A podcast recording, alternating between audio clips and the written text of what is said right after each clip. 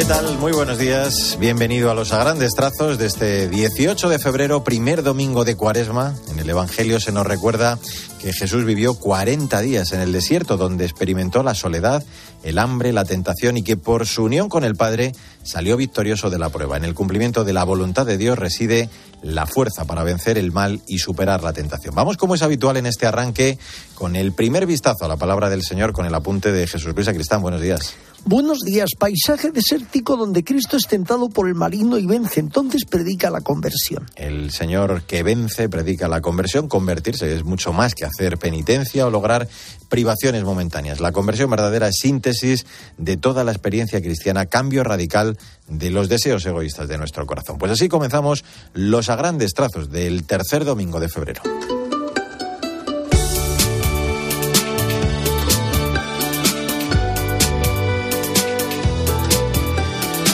Vamos una semana más en estos primeros minutos con el magisterio del Papa.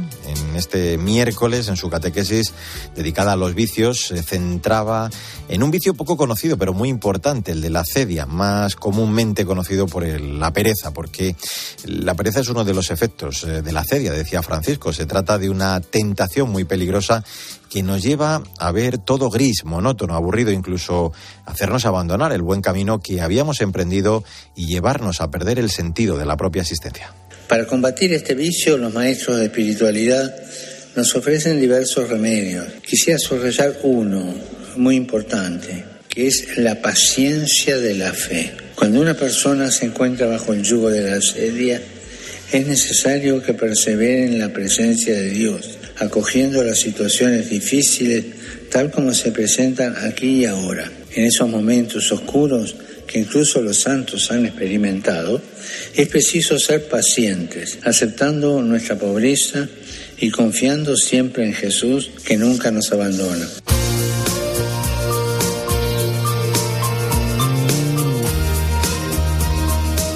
Es momento para el testimonio de fe de la gente buena que nos inspira. Esta semana vamos a conocer la historia de Eloy Gesto, un experto en oratoria que cambió sus charlas y cursos por un programa formativo de comunión y evangelización. Cristina Rodríguez Luque, buenos días. Buenos días a todos. ¿Qué tal, Mario?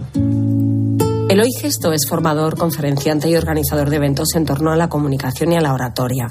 Hasta hace poco, los encuentros motivacionales, la psicología positiva o la inteligencia emocional ocupaban su agenda, pero le tenían vacío. A mí me faltaba algo, era muy evidente.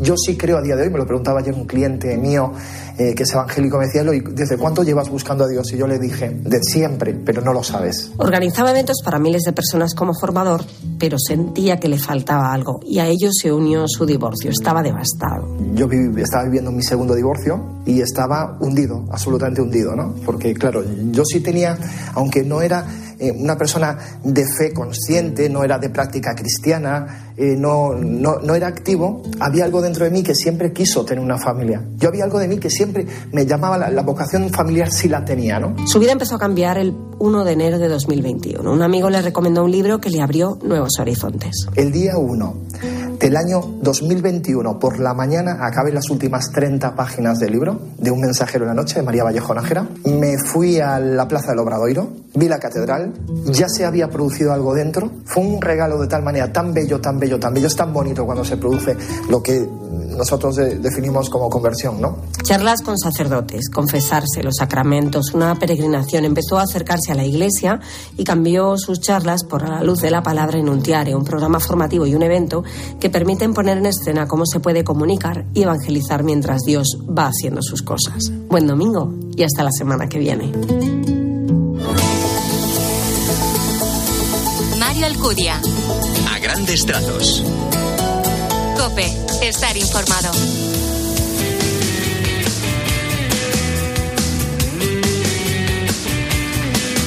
En a grandes trazos en este 18 de febrero, la actualidad de la Iglesia en España. La Conferencia Episcopal Española celebra desde el miércoles la Semana del Matrimonio con un nuevo lema a modo de propuesta. Convierte tu match en un forever match, un amor para siempre. Sandra Madrid, buenos días. Buenos días, Mario. Por tercer año consecutivo, la Subcomisión Episcopal para la Familia y la Defensa de la Vida pone en marcha esta campaña con el objetivo de visibilizar la grandeza y dignidad del matrimonio cristiano y mostrar a la sociedad su belleza.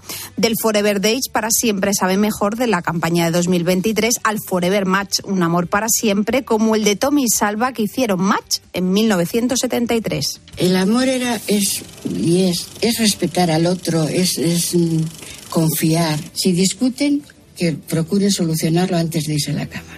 Yo he dicho siempre que el matrimonio tienes que tomarlo un poquitín con humor y con paciencia. Con estar ahí, con sorpresas, con, con detalles. Va a la plaza y ha visto que hay algo que a mí me gusta y me lo trae.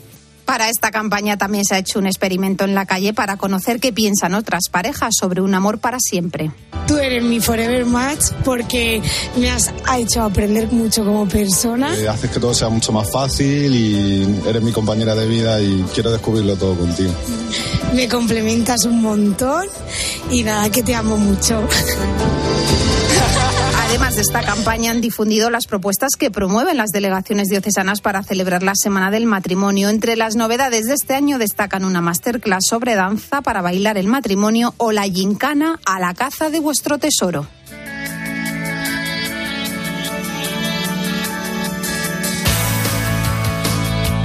Vamos a echar, como siempre, en este punto del programa un vistazo a las redes sociales, con especial protagonismo estos días para la cuaresma, el aliento del Papa a vivir este tiempo litúrgico, vivir a fondo. Nos pide la oración, el ayuno, la limosna y también en torno a ello una canción ad hoc, Polvo Soy, de Paola Pablo. Paloma Corbí, buenos días. Buenos días, Mario. En este inicio de la cuaresma, el Santo Padre nos ha querido animar a comenzar este camino y ha publicado en su cuenta de Twitter. Hoy comienza la cuaresma, oportunidad de conversión y de renovación interior mediante la escucha de la palabra de Dios, el cuidado de los hermanos que necesitan nuestra ayuda y la oración, sobre todo para obtener el don de la paz en el mundo. El Papa Francisco también ha compartido en su cuenta un mensaje dedicado a los tres ejercicios para este tiempo litúrgico, la oración, la limosna y el ayuno, que como ha dicho no son tres ejercicios independientes, sino un único movimiento de apertura, de vaciamiento. En su cuenta de Instagram ha publicado un Reels dedicado a la celebración del miércoles de ceniza y ha compartido este texto. Reconozcámonos por lo que somos, polvo amado por Dios, llamado a ser polvo enamorado de Dios. Gracias a Él renaceremos de las cenizas del pecado a la vida nueva en Jesucristo y en el Espíritu Santo.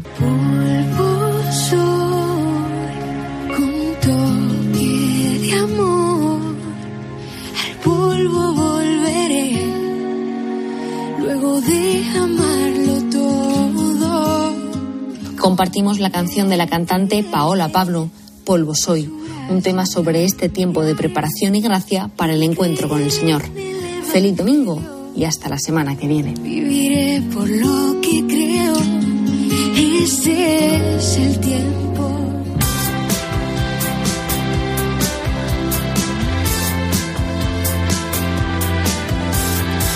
A grandes trazos, la literatura, como siempre, con la directora de proyectos de Literocio, Maika Rivera, que este domingo nos recomienda Holly, el último libro de Stephen King, publicado en nuestro país por Plaza y Janés, un himno a la búsqueda de la justicia y de la verdad por parte de la famosa detective Holly Gibney. Buenos días, Maika. Buenos días, Mario. Nos vemos en la gozosa obligación de recomendar Holly de Stephen King, publicado por Plaza y Janés, porque se niega a abandonar las listas de los más vendidos en nuestro país y mantiene plena visibilidad en librerías. Merece la pena su lectura, merece la pena superar la dureza visceral de las 30 primeras páginas para redescubrir al rey del terror que ahora extiende su reinado al de la novela negra. Recupera para ello un personaje muy querido del que confiesa estar enamorado, Holly Gibney, la detective privada que por primera vez protagoniza una novela en solitario. Estamos en verano de 2021, plena pandemia mundial. Será también el de la investigación local en un pueblo del Medio Oeste por parte de la agencia Finders Keepers de la desaparición de una joven auxiliar de biblioteca. Una narración intercalada por flashbacks desde 2012. ¿Alguien dudaba de que King está en plena forma? Las 600 páginas pueden leerse de un tirón cuentan horrores, pero por otro lado, con breves y certeras estocadas para que asome un poquito el alma, abren heridas personales, como son el duelo por la pérdida repentina de un familiar con el que se ha mantenido una relación difícil o el drama del alcoholismo en un hogar desfavorecido, y sociales como el racismo.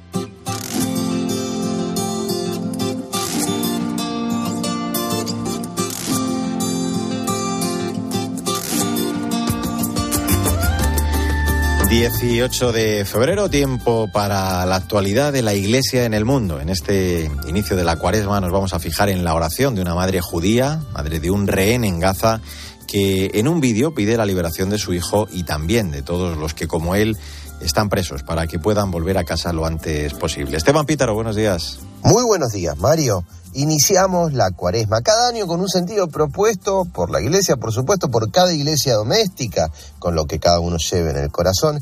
Y si me permitís, Mario, interpelados por lo que ocurre en el mundo. Y hoy el mundo nos está pidiendo que llevemos la intención de la paz a la cruz del Señor.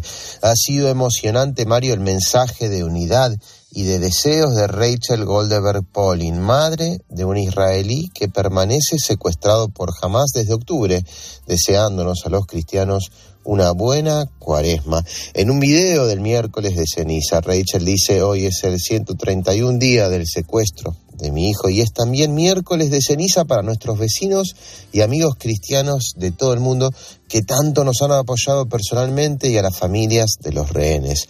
Por tanto, les deseo una cuaresma llena de sentido y significado.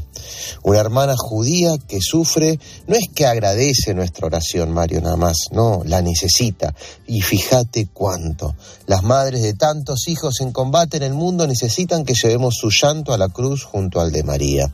Que esta cuaresma que iniciamos nos siga hermanando con aquellos que sufren el doloroso látigo de la guerra, del odio, el mismo látigo que sufrió nuestro Señor.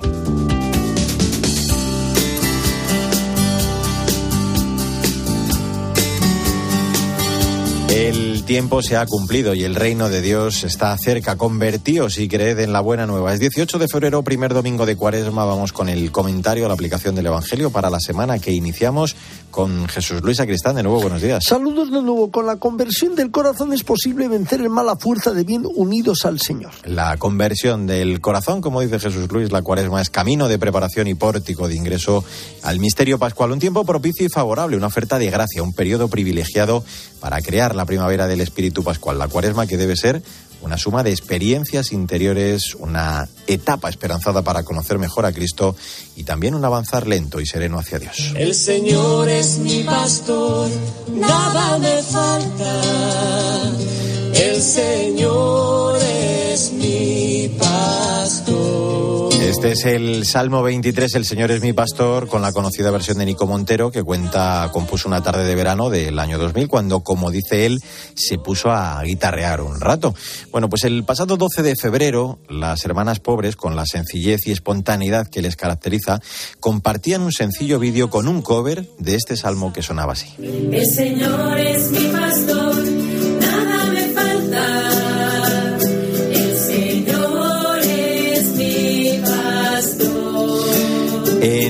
de 24 horas alcanzaba, fíjate, un millón de reproducciones, más de 80.000 likes y un millar de comentarios. Victoria Montaner, buenos días. Buenos días, Mario. Y los números siguen subiendo. Como dices, es la sencillez y la alegría con la que interpretan canciones religiosas las que les ha dado a conocer, hasta tal punto que cuentan en las redes sociales con cientos de miles de seguidores.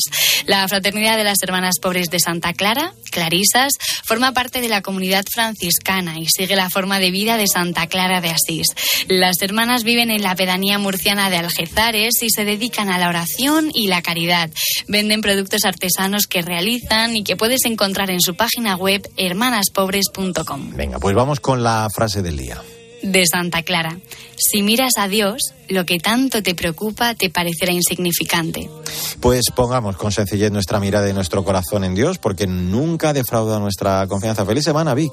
Feliz semana, Mario. Adiós, Jesús Luis Acristán. Hasta el mediodía. En el control estuvo David Torrenova. Testimoniemos nuestra alegría y glorifiquemos al Señor con nuestra vida. Que tengas una estupenda semana y hasta el domingo que viene, si Dios quiere. El Señor es mi pastor.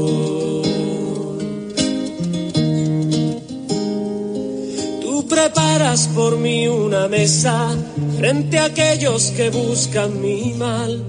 Con aceite me ungiste, Señor.